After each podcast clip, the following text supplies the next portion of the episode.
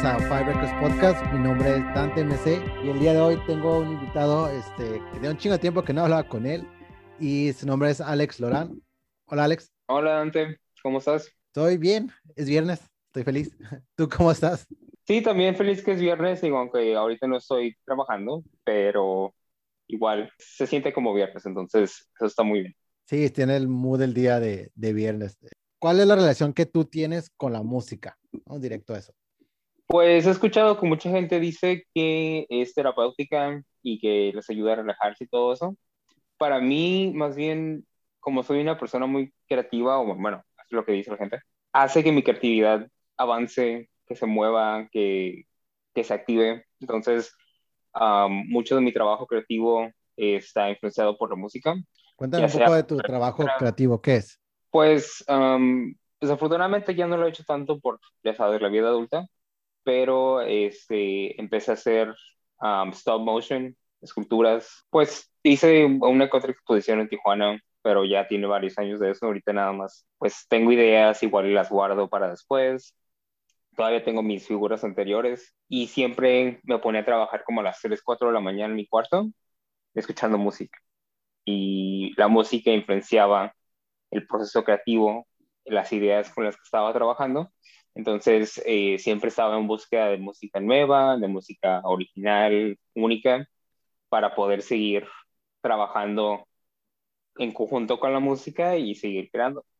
Sí, en muchas muchas este, como personas que he hablado también al respecto que no se dedican necesariamente a la música, a la creación de música, pero que tienen una sublimación hacia alguna corriente artística, sí mencionan la música como una parte tanto que influye como que los pone, los concentra o les da un mood para llegar a un cierto lugar que quieren hacer, ¿no? Como tenía un, este, una, un conocido que es dramaturgo y que cuando tiene una idea de una escena, pone cierto tipo de música para remontar este, esa, ese tipo de sentimiento de, de emoción o de, o de acción que quiere crear en la, en la escena como tal. ¿Qué tal te fue al escoger solo cinco? Fue difícil porque tengo que presumir, he estado escuchando el podcast desde que empezó, así que todos los episodios los he escuchado. Y en cada episodio a veces era como de, no, pues ese, ese álbum como que me gusta, pero bueno, no es, no hace, no hay problema, problema porque no lo voy a poner listo. Pero eh, recientemente ya me empezó a llegar el miedo porque en Rainbows creo que ya son como cuatro veces que, del que se habla. Es el más que lo traen y me encanta, me encanta que lo traigan. Rainbows es, es una chingonería, o sea, en Rainbows es en Rainbows y la neta está súper fregón. Me encanta mucho que entonces también uh, OK Computer también lo mencionaron, entonces pues también lo quité. Más Melancholy, vamos a hablar de él otra vez.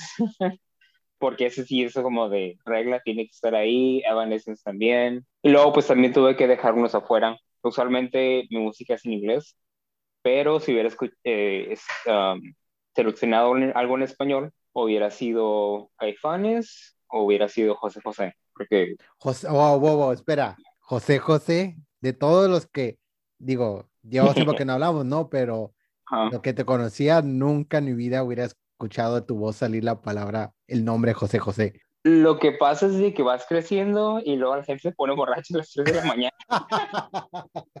y pone José José. Entonces, pues sí, luego pues, también las letras están súper chingonas, o sea, es, son canciones muy bonitas que tienes que apreciar. Es como, por ejemplo, no escucho de día a día Rocío Durcal o, o Juan Gabriel, pero tienes que respetar y reconocer que las letras son una chicorría. Entonces, um, ese era como mi homenaje o mi como muestra de respeto a la música en español y a la música digital. Lo bueno fue que por lo menos lo estoy mencionando, entonces ya que queda ahí como que siquiera lo dijo, ¿no? Sí, sí, um, fíjate que casi, casi en todos los, los episodios que traen música en español lo digo, ¿no? Eh, mi música también tiende a ser eh, eh, en inglés a mí me gusta escuchar los discos que me mencionan, ¿no? Como tipo tarea, porque así soy de nerdo. Cuando me traen música en español es como un esfuerzo doble de poner, ok, bueno, voy a escuchar música en español, por las razones que han sido, que haya crecido yo haciendo, ¿no? Que malinchista o lo que sea, cualquier eh, etiqueta que me quieran poner socialmente, ¿no? Pero se, siente muy chido como reconocer esas, pues, esas música tanto latina, que a lo mejor es mexicana o que a lo mejor es de Argentina o de Colombia y que, no sé, hay, hay una pasión muy distinta a la que es a la música anglosajona. Bueno, al menos eso lo he sentido, ¿no? Por algo, José José le gusta casi a todo mundo, de las personas mexicanas. O sea, puedes tener a la persona más metalera y va a escuchar a José José. Sí, sí, eso, es lo que me gusta mucho de ese tipo de música, que realmente no importa qué es tu género eh, este, preferido, usualmente esa música te llega y vas a tenerla en la cabeza cuando te llegan, a pasar ciertas cosas. Entonces, sí, es, universal y más, creo que más que la, que la música como tal es el sentimiento que atrae, ¿no? Es como te golpea. ¿Te parece si empezamos con el primer disco que es el de, de Django, de Django, Marble Skies? Ese es un disco que un artista que yo no conocía, creo que había visto como el nombre ahí por ahí rolando entre las páginas de música, pero ya nunca lo había conocido. Ya me lo habías mencionado anteriormente, pero esta es la primera vez que escucho todo el disco y, y en sí empieza como algo como 80s, synth pop, pero después se envuelve más como, como un jam band, no sé, se me, se me estaba figurando. Cuéntame de, de Marble Skies. Pues Marble Skies es el último álbum que sacaron. Empezaron, empezaron con, se llamaba, no me acuerdo cómo se llama, eh, bueno, se llama Debut que también fue muy bueno, pero escogí Marvel Skies porque fue el que me tocó ir a ver, uh, ir, irlos a ver en concierto y tocaron varias canciones de ese. La razón por la cual escogí esta banda es porque, aparte de que no es muy conocida, el estilo que tiene me encanta. O sea, como dices tú, es como más o menos como ochentero, uh, electrónico, y siempre me ha gustado ese tipo de música, aunque no tengo de muchas como referencias. Ese, esa banda, usualmente cuando la escucho, me pone de buenas o me pone a bailar. Y usualmente pues no soy mucho de bailar, pero este, eso es una como característica, una distinción que noto mucho con esta banda. No importa el, la canción, o sea, el disco, mientras esté Django Django, te dan la necesidad de bailar. No sé, es como me pone de buenas, eso es lo, lo chingón de, de esa banda, que siento como que el mood me cambia. La vez que la fuimos a ver a Los Ángeles, pues tocaron otras bandas antes esos güeyes tardaron como casi una hora en salir. Y dije, es como que, y, a ver si nos cancelaron o algo así. Iban a estar en Coachella el fin de semana de, ese, de esa semana. Creo que fue en un miércoles. Y tardaron un chingo. Y ya cuando salieron, como que ya no tenían ganas. O sea, era como que igual y se habían pelado ahí atrás o el sonido no estaba bien puesto o lo que sea. Aún así tocaron muy buenas canciones. Tocaron mi favorita y toda la cosa. ¿Cuál es tu canción favorita? Hay una que se llama The Fall, una canción del primer CD debut. Y tienen como letras muy chingonas. Estoy tratando de acordarme de una parte. Ahorita no me puedo acordar. Pero parte en la que, a la que me iba a referir es una parte que está hablando como que eh, dispararon la pistola para la carrera y tú te quedas atrás, eh, otra parte del libro y dice así como que uh, You set the bar and I never try to work it up. No sé, es como la, la canción no es triste ni melancólica ni nada, pero más bien está hablando como que tú estás haciendo las cosas a tu, manera o a tu paso y la otra gente está esperando a que tú corras o sobrepases algún tipo de límite o expectativa que tienen de ti. Oye, y de este disco en, como tal, ¿cuál es la canción como la que más te llama la atención o con la que más te identificas? Yo creo que sería Marble Skies o hay una también que se llama uh, In Your Beat. Ah, esa está buenísima, ¿eh? In Your Beat, sí, porque de hecho está hablando que me pone de buenas. Esa, el ritmo que tiene está muy chingón. Y luego pues también tiene la línea que dice Dancing with me entonces, sí, este, sí, está, lo que me gustó de este disco es que sí inicia como ochentero y luego se va como más este, medio lento y luego más como, más rockerillo, pero casi las, hay como tres canciones casi al final que te cambian todo el, el, beat del disco y empieza a ser como muy rápido, muy electrónico y te cambia la, la, como el mood que te estaba vendiendo al inicio. Te quedas como, bueno, me sacó mi onda, pero de una manera como chida, de que, ah, qué curada está esto. Entonces iba caminando, lo iba escuchando y estaba como, no sé, tuve la imagen de, de John Travolta en Saturday Night Live, mientras Saturday Night Live, sí, Saturday Night, no, Saturday Night Fever. Saturday Night Fever. Saturday Night Fever, ¿no? Mientras sí, iba escuchando básicamente justamente esa, ¿no? In Your Beat, la, de, la que sigue, que es Real Gun, creo que se llama. Ajá. Sí, este, um, digo, sí, In Your Beat sería la que escojo porque me hace bailar, siempre. Digo, el, el, el, el ritmo está chingón, la letra está chingona, Este, y sí, ese es que sería mi favorita de ese CD. ¿Te parece si brincamos al segundo? El segundo es uno, uno de videojuego, es el 25 aniversario de Zelda. Híjole, cuando lo estaba escuchando, pues sí hay como una sensación de nostalgia cuando escuchas algo con un videojuego con el que, entre comillas, creciste, ¿no? Porque yo no crecí con Zelda, o sea, sí, los, sí es de mi época, sí es todo, pero nunca hubo una identificación yo con ese juego. Entonces, eh, yo sé que todo el mundo le mama y está súper bien, es una chingonería. Pero yo nomás jugué a Karina of Time y Link to the Past y no volví a jugar otra vez. Sé la importancia del personaje, o sea, que a todo el mundo, o sea, le mueve, pero aún así las canciones, cuando lo, estaba escuchando, tenía como, como cuando fumas de segunda, de segunda mano, porque mi hermano, mis primos, mis amigos, todo el mundo está jugando, pero las canciones quieras o no me las sabía. Cuéntame de, de bueno, del, del, disco como tal, pero también de Zelda. Pues uh, Zelda, muy curiosamente, el primer juego que jugué de Zelda fue Ocarina of Time, que es el casi favorito de todos, y al principio, yo creo que tenía como 5 o 6 años, sabía inglés, pero no completamente puedo decir que este, jugar Zelda me enseñó inglés.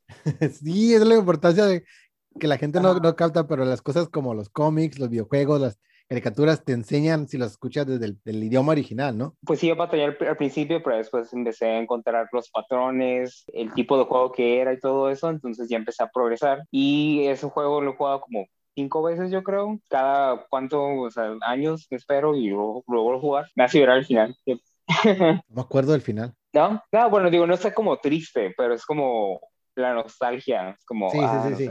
También, eh, pues crecí con ese juego y con las otras versiones del juego, y pues la verdad, eh, esa música es muy importante. Y luego también el compositor de la música de Zelda es el compositor de los juegos de Mario, de los juegos de Star Fox, que también es mi favorito. Su nombre es uh, Koji Kondo, Oh, sí, sí, sí. sí, es legendario, o sea, porque ha compuesto tanta música tan buena y memorable que la neta, pues la, lista de soundtracks de Zelda es, o sea, basta y no te aburres. De hecho, mi, canción favorita de este sería el medley de Gerudo Valley. Sí, esa es. Ajá. Cuando la escuché, como, como dije, hey, yo conozco esa canción y ahora revisé, es Gerudo Valley, esa, esa es de Ocarina of Time, ¿no? Sí, este, pues de hecho, lo chingón de Ocarina of Time es de que sacan mucho a Ganondorf. Ganondorf es mi, personaje favorito de Zelda, aunque sea el villano. Y pues esa canción es como su team y le queda perfecto. Y luego pues sacaron la versión con orquesta, entonces pues mucho, mucho mejor. Esa es mi favorito de eso. ¿Y has jugado todos los Zeldas? O sea, todos los Zeldas que han salido. No, um, me faltan los de Game Boy, que por eso es que estoy arreglando mi Game Boy. faltan los de Game Boy, también los del 10, pero todos los como línea principal 3D, los he jugado. He jugado el primero, sí lo pasé, el segundo está muy difícil. ¿El de Nintendo? Es que cambiaron, en vez de la perspectiva de arriba, que caminas en un mapa, Ajá.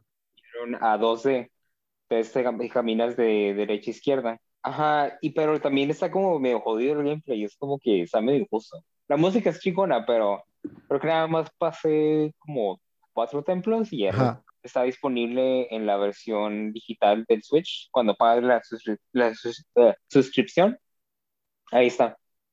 Ah, sí, yo tengo la suscripción, la voy a buscar. Tienen de hecho para Super Nintendo y para Nintendo normal. Sí, es que el Super Nintendo sí lo he jugado, ¿no? Pero el de Nintendo no he revisado el, el lo que tiene, ¿no? Creo que nomás jugué Kitty Cars y, y ya no volví a, a, revisar, ¿no? Oye, pero regresando ahora un poco a, la, a, lo que es este, la música de Zelda, el medley de la, del main team, o sea, es tan icónico, ¿no? O sea, ya, es, aunque no lo juegues, sabes que es Zelda. Es como la canción de Mario, sabes que es la de Mario. sí, es que muchos de los compositores de videojuegos se enfocan mucho en que sea memorable y que te mantenga en movimiento. O sea, este, escuchas Mario y es como que, ah, es como que uh, Mushroom Land y que estaba brincando este personaje y es un mood que te, en el que te pone, ¿no? Y este, por ejemplo, Star Fox es como del espacio, sci-fi, más o menos inspirado un poquito en Star Wars. Y creo que en otras ocasiones que, que han traído uh, discos de videojuegos, se menciona también como el hecho de que también te lo hacen para que te concentres en la tarea, ¿no? Que estás haciendo. Que te mantengas en movimiento, pero también estés concentrado en que, ok, tengo que estar haciendo esto. Por eso funciona cuando tienes un trabajo o tienes este, una, una actividad que tienes que hacer que mantenga mucha concentración, poner música de videojuegos. De hecho, pues eh, empecé a crear con música de Zelda, porque como no tenía letra, era más fácil enfocarme en lo que estaba haciendo. Claro. Y era así como que, pues, fluía más rápido o más fácil este, mi creatividad. Entonces, de Zelda, hasta me pone a escuchar el soundtrack de, diferentes juegos por separado, comparar las canciones y todo, porque hay canciones que se repiten de un juego al otro, pero son de versiones como modificadas. O sea, le cambian ciertas cositas. Sí, este, por ejemplo, instrumentos, cosas así. Por ejemplo, mi otro juego favorito es Wind Waker. Y Wind Waker tiene muchos este, guitarras, maracas. Entonces lo hace sentir como más como inspirado con música española, como la distinción que tiene. Y luego también Twilight Princess es más bien como un poquito más orquesta, más épico. Ese nunca lo jugué, ese no, nunca lo, lo, lo, puse. Eso está cabrón de conseguirlo. Yo, de hecho, nada más lo he jugado como una vez. Salió para el GameCube y para el Wii. Ajá. Y este, me lo prestaron una vez y ya fue todo. Sea, no lo he podido jugar otra vez. Estaba también pensando en restaurar mi GameCube, pero puede que lo saquen en el Switch este año, así que vamos. lo más probable. Oye, podemos al siguiente. El número 3 es el Fallen de Evanescence. Cada que pongo este disco, sí, tengo el, el flashback de yo en la prepa y recuerdo o sea, que sea el boom la Emily con, con Bring Me to Life y con My Immortal. Y era la época donde andábamos bien emos los de mi, los de mi generación, ¿no? Háblame de, de, Fallen. Pues a mí me llegó un flashback de cuando estaba en la secundaria. gracias, gracias, gracias. Ah, tenía como, no sé, 13, 14 años. Uh, de hecho, lo empecé a escuchar por mi hermana porque empezó a andar como con su modo dark y todo. Oh, no, no, me acuerdo. Lo empecé, empecé a escucharlos por una película. Daredevil. Daredevil. Sí, sí, cierto. Esa película es como, la he visto como, le creo que vi que enciende como tres veces. Me encanta, o sea, por, por, por, más que la gente la pique, a mí me encanta. Daredevil. Sí. Digo, es por la música y sabe como cheesy, es como que, pues, o sea, you get what you, o sea, X, ¿no? Este, y pues la canción principal, dos de las canciones de ellos salen en la película. Entonces, Bring Me to Life la pasaban en el radio casi cinco veces al día y particularmente en la mañana cuando me llevaban a la escuela. Entonces era como de, ah, esa canción, ¿no? y ya no, pues compré el álbum, lo escuché todo, pues sigue teniendo lo suyo, o sea, um, Going Under me encanta, um, Bring Me to Life de hecho, un detalle uh, curioso de Bring Me to Life es de que la parte en la que está como rapeada o lo que sea, esa parte la forzaron a estar ahí, porque la banda, ese, ese vato no es parte de la banda, y la banda no quería que agregaran el rap. Era para ver si vendía. Entonces, ajá, creo que era porque en ese tiempo el, uh, el número estaba como alto y en boom. Entonces, número es, es uh, como tipo corn, tiene ese rap integrado. Yo creo que era la razón por la cual lo agregaron, pero ellos no querían que, estuviera, que fuera parte de, de la canción. Luego la que sigue sería Everybody's Fool. Everybody's Fool, sí, sí, sí. Mi depresión uh, de adolescente. Es como esa idea de que. Uh, no sé si has visto el video. No, ni siquiera sabía que tenía video esa. Deberías verlo. Um, pues el video se basa en que ella es como una actriz de comerciales, pues actúa en diferentes roles de pues lo que es su trabajo, pero ella fuera del trabajo es una persona depresiva, seria, pues que no se quiere a sí misma. Entonces, digo, pues todo el mundo pasa, todos pasamos por el tipo de depresión cuando estamos adolescentes, ¿no? Claro, claro, todo el cambio de, de la voz y de, pues todos los pinches cambios de adolescente. De sí, muchos años entonces, pasó eso. para mí aplicaba en el que cuando era más, este, chico era como siempre muy sumiso y que era como que siempre como mama's boy y toda la cosa. Y ya cuando estaba cambiando a adolescente, me, me, empecé a hacer un poquito más rebelde, tener más como mi estilo de cosas, identificaba en eso, de que sentía como que no quería seguir siendo esa imagen que tenían de mí, ¿no? Entonces esa canción también. Um, My Immortal, esa me encanta porque pues las letras son muy bonitas y te llega como el sentimiento y desafortunadamente se la puedo dedicar a alguien. Tuve un amigo eh, que conocí en Alaska con el que trabajé que él era súper fanático.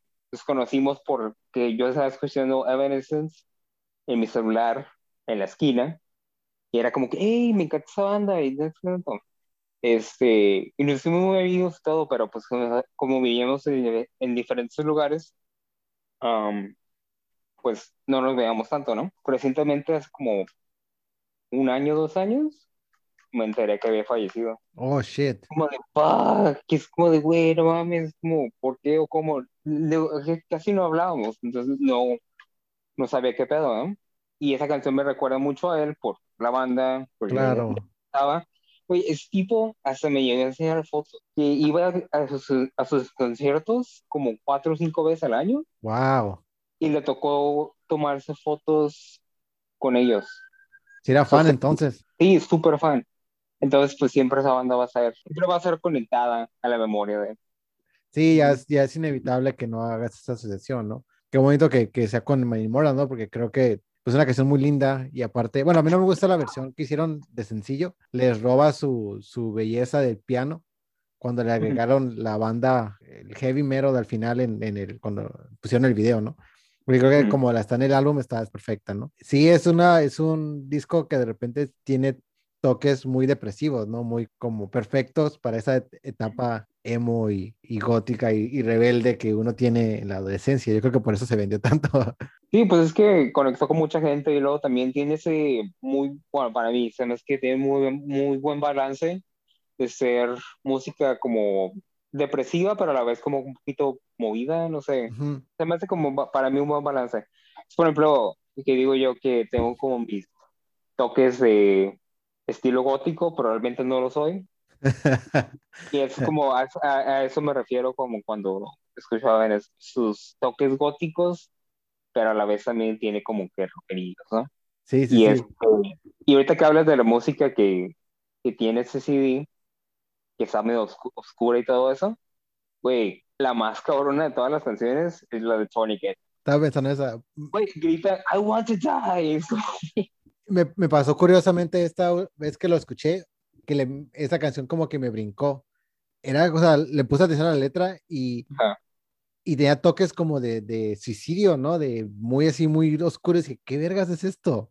Y sí, la letra como muy...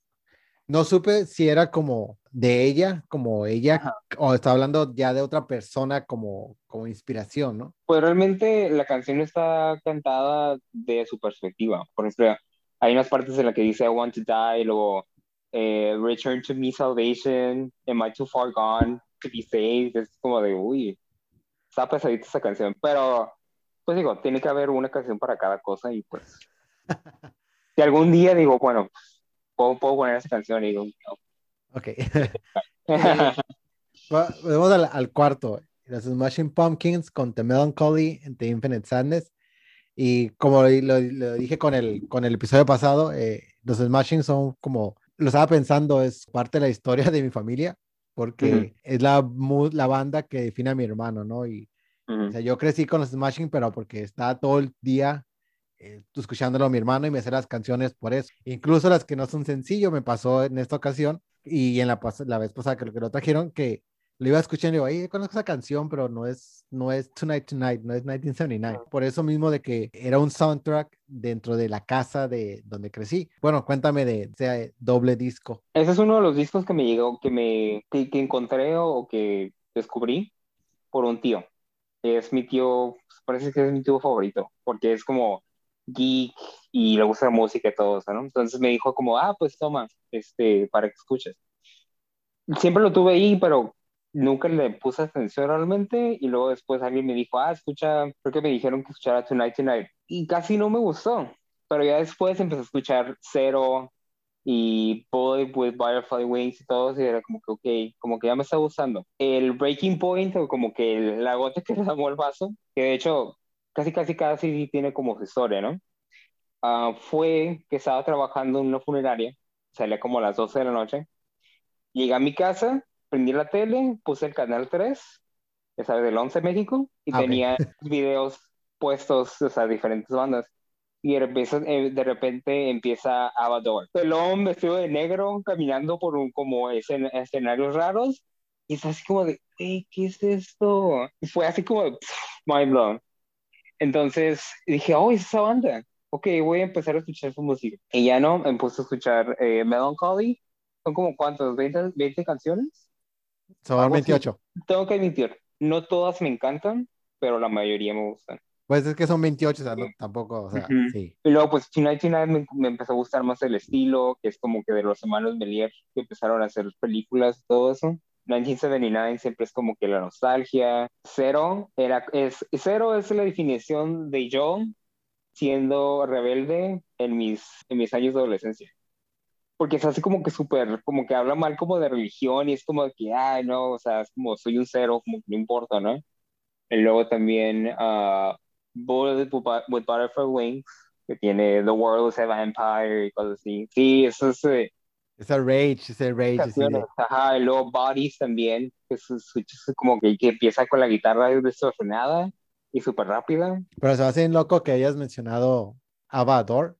Perdón, Ador. No, Avador, no, Ador es el disco, Avador es la canción. Sí, la Este, canción es Avador. porque aunque no está en el disco como tal, es Ujú. una canción que yo creo que la debatíamos en la, en la, en la- a la hora de la cocina, de la cocina de la comida, la debatíamos en mi casa hasta el mo- momento era como que ya superen esta madre, ¿no? Entonces ahorita que lo mencionaste fue así como un flashback a la discusión del, no solamente la canción, sino del video, es como que, what the fuck. Lo que pasa es que ese CD, Adore, fue el brinco que hizo Smashing Pumpkins a un estilo un poquito más electrónico y Avador es como que el inicio de... Entonces mucha gente casi no le gustó Adore por el cambio que hicieron, aparte de que también la historia de la banda está así como súper difícil, o sea, se- se han salido, han regresado, se han peleado, entonces por eso. Sí, los ha corrido, los ha... Es un, es un personaje, el Billy Corgan. Pero es que este disco también es lo que tiene este, el, el Melancholy, es que a cierto punto es como un de esos discos que definen la década de los noventas, ¿no? Es uno de los que, de que si haces una lista de los 100 discos de los noventas, va a aparecer en algún momento este, este como tal, porque Cero es, de, creo que define también a muchas personas de la generación de, de Nirvana y, de, y del grunge. 1979 es mínimo top 10 de las mejores canciones del, de los 90, mínimo, porque es la nostalgia que se vive cuando escuchas esa canción, aunque no creciste, digamos, en el año 1979, pero tiene un feeling como de, güey, yo me acuerdo de, de, estar adolescente y de, y de estar ahí sin que me importara o, o como ese descuido ante, la vida propia, ¿no? Entonces, uh -huh. sí, como tal, es una colección de canciones que, que marcan una época. Sí, definitivamente. Um, y como decías hace rato, la canción de Avador, quería agregar ese álbum, pero la neta no tiene tantas canciones que me gustan tanto. Entonces, uh, por eso escogí uh, Melancholy. Aparte de que también creo que muchas de las cosas que nos gustan están conectadas a otras cosas. Por ejemplo, Melancholy está conectada a Skull Pilgrim, que me encanta. A ver, ¿cómo está conectada a Skull Pilgrim? ¿Ah, no sabes? Um, Ah, Thor, el, hey, man. Bueno, no, no sabes. Es que pensé que era algo, pensé que era algo muy como conocido. Um, el creador de Skull Pilgrim se llama Brian O'Malley. Ajá, Brian O'Malley. Eh, está inspirado, o más bien le gusta mucho este, Smashing. Entonces puso referencias a Smashing en Skull Pilgrim. El cuarto eh, tomo se llama eh, In the Infinite Set. Sí, es cierto. Es que tengo un chingo que no leo, que no leo los cómics. Mm. Los voy a sacar. Y, la, la camisa de. Una vez al año. ¿Dónde? ¿Ah? Esa película yo la veo como una vez al año, yo creo. Ah, sí, la, la, película sí la he visto, pero los cómics como tal, no. Uno de la, trae la camisa de Zero, ¿no? El, el Scott Pilgrim. También. Sí, yo le iba a poner hoy, pero dije, no me voy a estar en videos. No, puedes usarla para la foto que voy a subir al Instagram. Puedes poner esa. Ya la tomé, de hecho.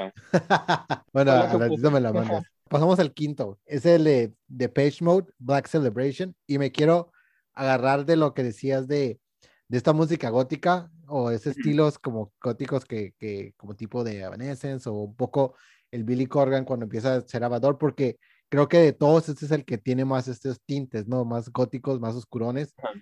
No, como lo que sí en esa época, empecé a escucharlos en los 2000, entonces los discos nuevos sí los he escuchado, pero los pasados no les he puesto play más que los greatest hits. Pero este disco recuerdo la portada y recuerdo cuando me dijiste de él, lo busqué y lo puse y dije, he visto esa portada antes, ¿no? Y recuerdo haber ido a las, cuando estaba morrillo, pasaba por las tiendas y miraba esa portada, pero nunca lo agarraba, ¿no? No sabía. Que volteaba y decía, pues no está uh, Personal Jesus, ¿no? Entonces tenía como unos que 10 años. Entonces, cuéntame de, de, Black Celebration. Pues Black Celebration también lo encontré por uno de mis tíos. Tenía la versión física, entonces podía pues ponerla. Um, ya escuchaba de Mode antes, pero empecé con Violet, que fue mm. las canciones más, como, más conocidas que tenían y le empecé a agarrar más cariño con los años porque empecé a analizar más las letras. De hecho, una cosa que tiene de Mode es de que David Gahan es la voz y la imagen, y está súper chingón, ¿no? Pero el güey que hace las letras es de segunda voz, Martin Gore. Martin Gore, Simón. Y ese vato es un poeta, o sea, realmente las letras de, de Mode te llegan y te hacen sentir de cierta manera y son muy bonitas. Este, este álbum tiene una canción que se llama Question of Lust, que es una canción romántica, que siempre he dicho, si me llego a casar voy a poner esa canción. O sea, porque habla de la relación que quieres tener con la persona, de que nunca van a estar um, de acuerdo en, todo, que te van a dar tu espacio. O sea, está perfecta esa canción. Y aparte dices como que no, no tomemos decisiones rápidas y que, que destruyan nuestra relación, ¿no? Pero sí, esa canción me encanta. Black Celebration, pues es como no sé, no es satánica, pero es como, hay que celebrar lo, oscuro, ¿no? Y, y Question of Love la canta, el, eh, no la canta Dave Ganna, ¿no? La canta Martin Gore. Martin Gore. De hecho, muchas canciones románticas que me llegan mucho las, las canta Martin Gore. Órale. Fíjate que, bueno, digo, yo no he seguido la discografía como tal de esos de ellos, pero leí que era el disco que tenía como cuando llegaban más a la parte oscura de los de los beats, ¿no? No tan no tan sin, sin pop como Just Can't Get ¿no? Sino como ya se fueron a más toques más oscuros, más profundos, ¿no? La otra canción que, de, la quería, de la que quería hablar es la de Stripped. Ah, claro. Uy, esa canción. La neta, otra cosa que tiene de pecho, de que aparte que es oscuro, puede llegar a ser muy sexy. Y Stripped es como que, wow, es como, let me see you straight down to the bone. let me, let me see, no. Yeah, let me see you make decisions without your television es como de, oh, no manches, es como, lo ves como un lado sexual, pero también lo puedes ver como, como, un lado más inteligente, filosófico. Más sensual, ajá, más, más... Y el beat está... Sí. De hecho, creo que es mi canción favorita de, de, Strip. Sí, es que la voz de, de David Gannon es, tan sensual, la forma en que, ah, esa fue la palabra, uh, emotes, como la forma en que dice las... Te seduce también. Te seduce con la voz me acordé cuando, porque eso fue la cosa que escribí, puse sensual en la voz de Dave Cannon. Me acordé de una entrevista que le hicieron a este güey que dijo que eso fue hace como cuando sacaron el disco, no, cuando sacó su disco solista, como en el 2005, 2006. Y decía que una de las cosas que hizo fue quitar, tenía, él tenía un piercing en el perineo y que se lo tuvo que quitar porque pues son muy libres, lo que sea, ¿no? Y caminando un día su hijo le dijo, porque tienes un piercing ahí? ¿No? ¿Qué es eso? Y que no supo explicárselo porque era un niño de 3, 4 años y que oh. prefirió quitárselo como, bueno, mejor me lo voy a quitar, a que me estén preguntando como que, hey, ¿qué tienes ahí? ¿No? O sea, pues sí, o sea, está, está loco, pero es como parte del misticismo de esas personas, ¿no? Que es como, tienen una vida pasada y cuando llegan a, a este, como cero de down, es como, hey, baggage, ¿no?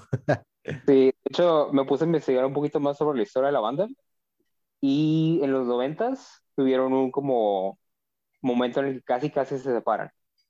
Lo que pasa es que a David Gahan le entró la, la curiosidad, no más bien la, la, obsesión de querer padecerse al grunge, a Nirvana y a, y a Pearl Jam.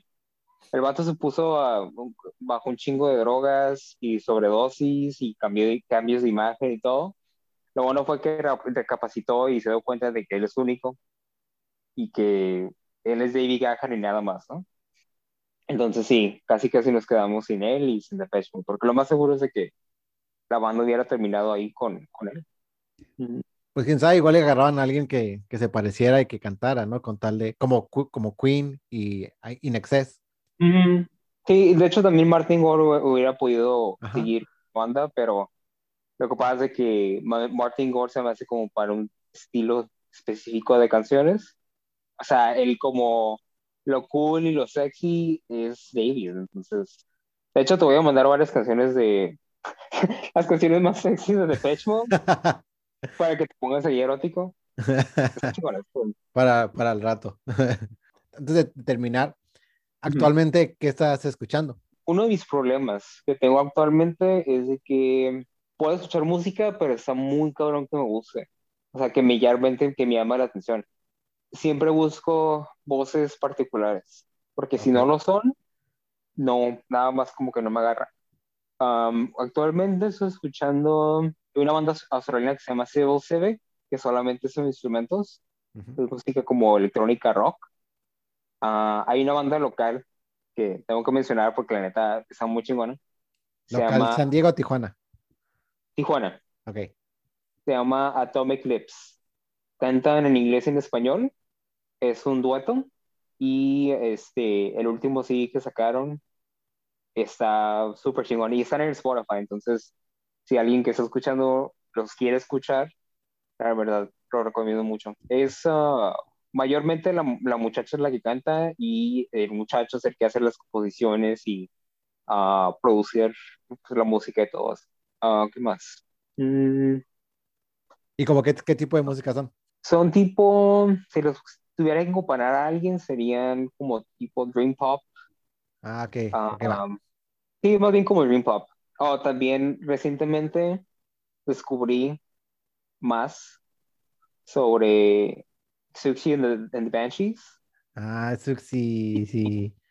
Sí, ya se volvió como mi ídola, como de... Ya ves que bueno, una cosa que tienen los gays que dicen, que tienen sus ah, ídolos pop. Sus gay icons. Sus gay icons. Bueno, realmente digo, no es pop ella, pero mi gay icon es ella. Pues sí lo es, es una gay icon, ¿no? Sí, está súper chingona su música, su voz, su estilo. Más, a ver, ¿qué otra banda? Pues por el momento creo que serán todas. Digo, me, me, se me hace difícil escuchar nueva música por ese límite que tengo, que es como que me tarda, como que, que me agarre la música. Aparte, he escuchado mucha música instrumental últimamente, entonces pues para evitar ese tipo de problema de que, ay, no conecto con la letra, ay, no conecto con la voz. Entonces, claro, claro. Me da como más, se me hace más fácil. Va, pues este, te agradezco que hayas aceptado la invitación. Les recuerdo que nos sigan en Facebook, regálanos un like, estamos como Fire Records Podcast, en Twitter estamos como Fire Records Pod, en Instagram síganos como eh, Fire Records Podcast, y si quieren participar, si quieren agendar, solamente escríbanos un DM y con gusto agendamos y aquí venimos a escuchar a sus, sus cinco discos. Gracias, Alex. Gracias, Ante, la verdad estuvo muy... Uh, estoy esperando mucho tiempo hacer eso, entonces ya lo puedo marcar en mi lista. Puedes marcar en tu lista y a veces te ganaron los discos por tardar.